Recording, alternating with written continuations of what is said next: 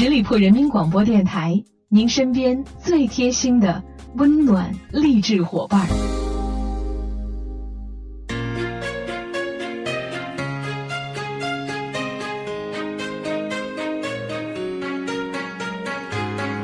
Guess you're my kryptonite, the way you knock me off my feet. Now I can tell my left from right. Hello，各位亲爱的朋友们，欢迎你们继续留守在十里铺人民广播电台。现在来到的是我们出发吧，好奇心，我是晶晶。看我大中华文化博大精深，源远流长。那作为炎黄子孙呢，继承跟弘扬传统文化就应该全面而又系统。所以呢，今天我们要跟大家一起分享到的是文房四宝，希望可以跟听众朋友们共同来感受一下传统文化的韵味。文房四宝，也就是我们最熟悉的中国汉族的传统文化中的文书工具，指的是笔墨纸砚。首先呢，我们就来说说笔。这个笔呢，当然指的是毛笔了。毛笔是古代汉族人民智慧的结晶，是独具特色的书写跟绘画工具，也是我们汉族为世界艺术宝库提供的一件珍宝。据传毛笔为蒙恬所创，所以至今被誉为毛笔之乡的河北衡水侯店村，每逢农历的三月初三，就如同过年一样，家家都要包饺子、饮酒庆贺，以纪念蒙恬创造了毛笔这样东西。接下来呢，就说到了墨。墨呢，它是书写跟绘画的色料。唐代制墨名将西超、西亭父子制的好墨，受到了南唐后主李煜的赏识，所以全家赐国姓李氏。从此以后，李墨名满天下。宋时，李墨的产地歙县改名为徽州，李墨呢，自然也就改名为了徽墨。接下来就要说到纸了。那纸呢，是汉族的一个伟大发明。世界上的纸的品种虽然以千万计，但是宣纸仍然是供毛笔书画用的独特的手工纸。宣纸质地柔韧、洁白平滑，色泽耐久、吸水力强，在国际上有“纸寿千年”的声誉。最后呢，就要说到砚了。那砚呢，俗称砚台，是汉族书写、绘画、研磨色料的一个工具。汉代的时候，砚已经非常流行了，到宋代呢，就已经达到了一个普遍使用的程度。明清两代品种繁多，出现了被人们称为四大名砚的陶砚、端砚、歙砚和成泥砚。古代汉族文人对砚是十分重视的，不仅终日相随，而且死后还要用它殉葬。文房四宝独具一格，它既表现了汉族不同于其他民族的风俗，又为世界文化和民族文化的进步和发展做出了贡献。那我们了解过去的优秀文化呢，也正是为了创造未来的新文化。当然了，我泱泱中华所蕴含的文化也是五彩纷呈的。那在以后的节目当中呢，我会尽量的跟大家多来分享一下这方面的知识。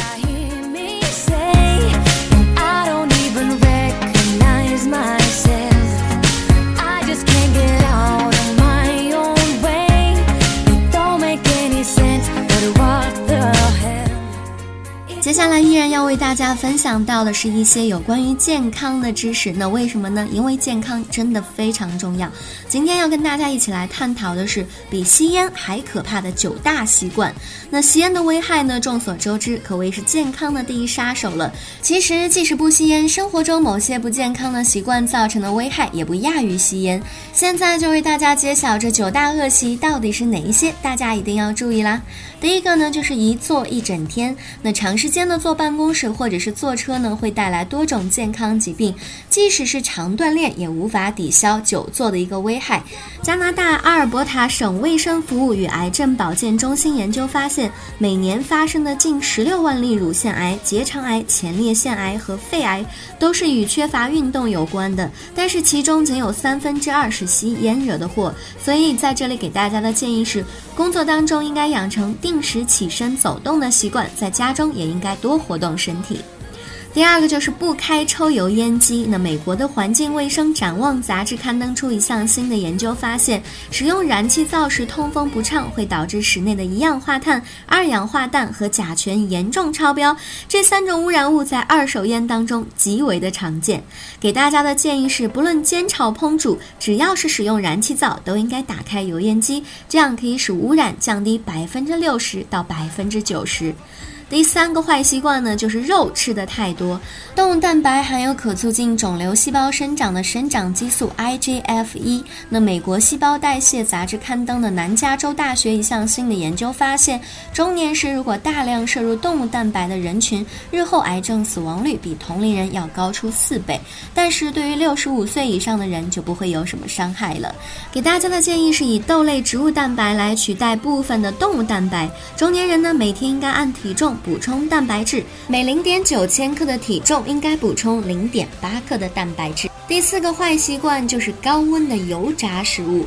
有多项研究表明，食用油温度过高会产生丙烯醛和大量的多环芳烃化合物，此类致癌物同样存在于香烟中，容易导致呼吸道炎症。给大家的建议是多使用橄榄油做菜的时候，避免油温过高。just to laugh with you. It's interstellar when it's just us two. We're taking off. 第五个坏习惯就是长期的缺觉。那长期的睡眠不足呢，很容易引发高血压、心脏病、中风、肥胖和其他的健康问题。研究发现，每晚睡眠不足六到七小时，导致死亡率的增加比例与吸烟相当。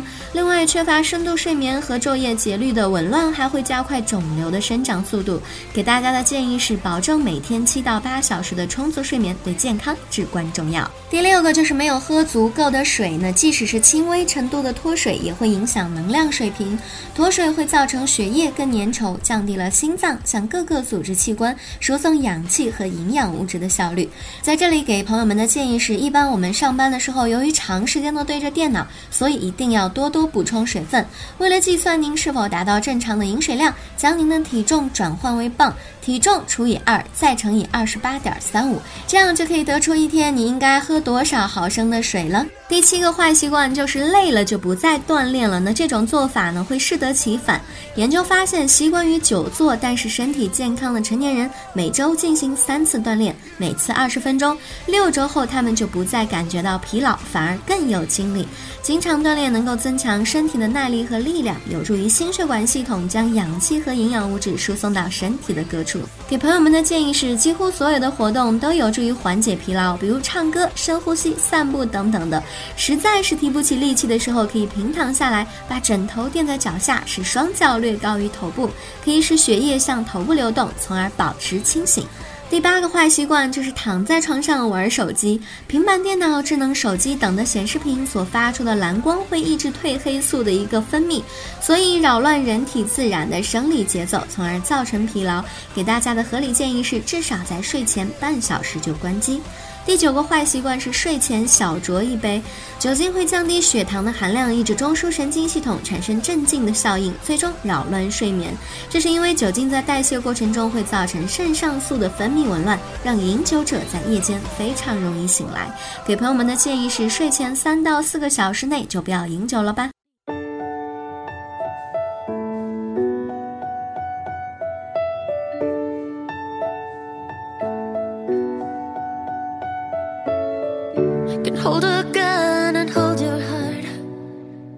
要跟大家附送九条家庭养生的小技巧。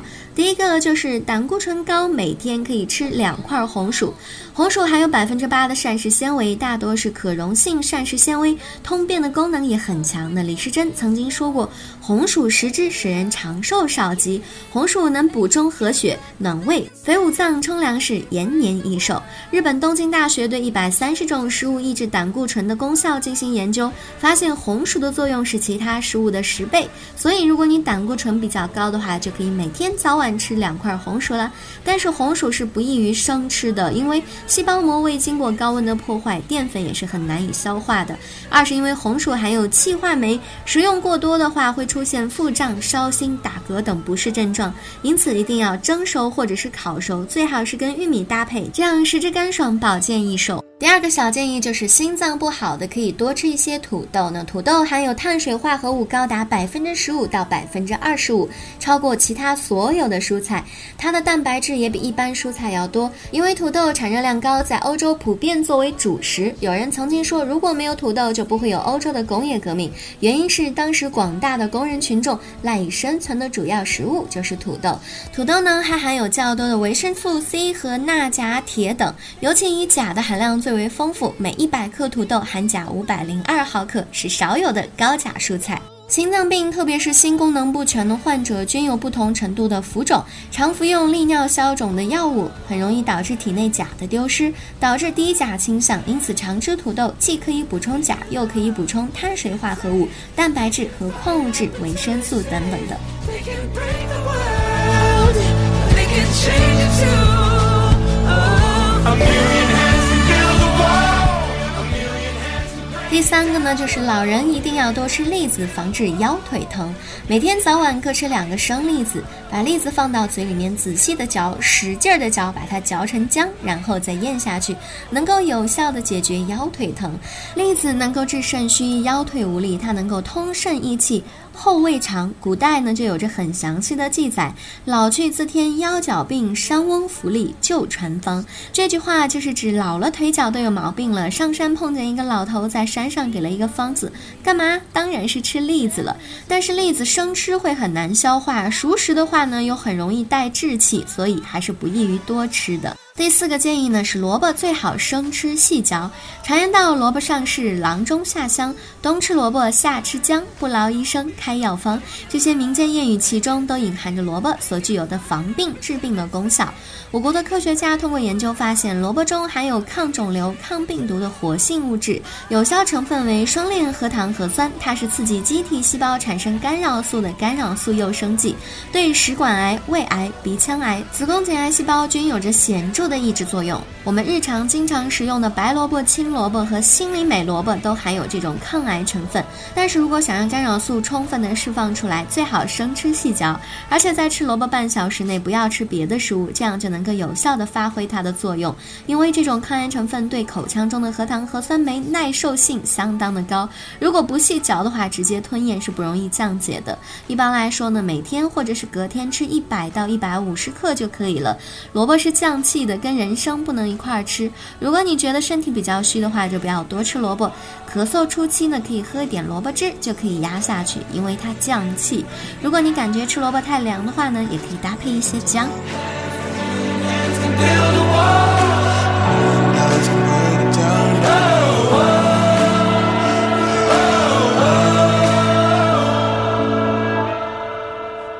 个建议呢，是胃口不好的可以吃点醋泡花生。花生呢，我们都叫做长生果。如果老年人发现胃口不好呢，你就可以弄几颗花生仁，细细的嚼，嚼完之后咽下去。生的花生仁呢，拿醋泡，这个菜具有非常好的消食作用。但是大家吃花生一定要注意了，因为如果花生长了霉、发了芽的话，就非常容易感染黄曲霉毒素。所以买花生一定要挑新鲜的、干净的，没有发霉和发芽的。第六个可以提醒。大家注意的是，油菜可以消肿化瘀。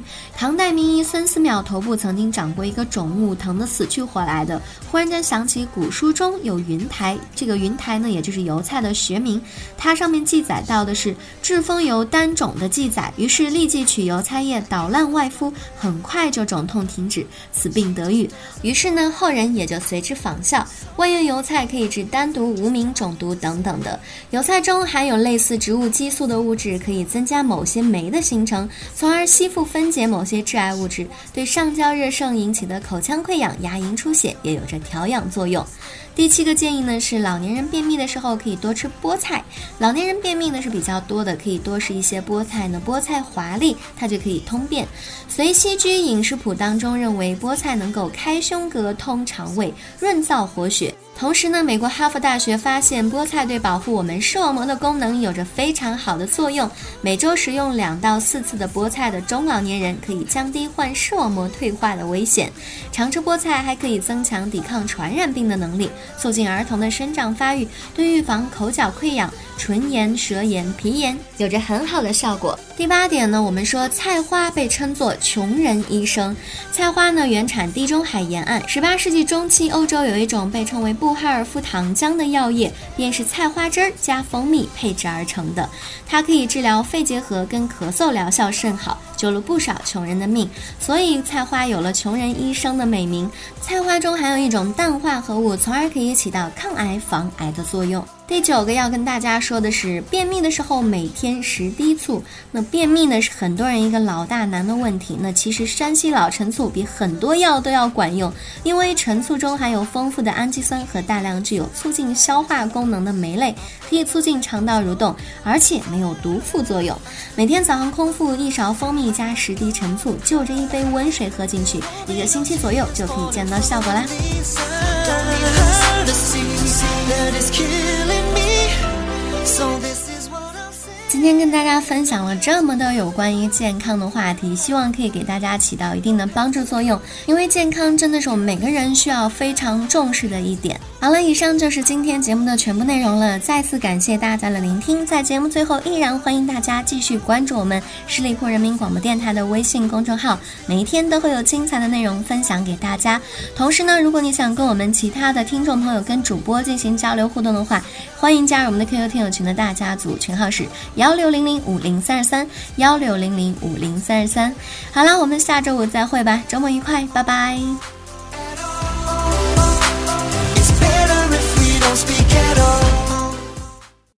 本期节目由十里铺人民广播电台制作播出。了解更多的资讯，请关注十里铺人民广播电台的公众微信和新浪、腾讯的官方微博。感谢收听，我们明天再见。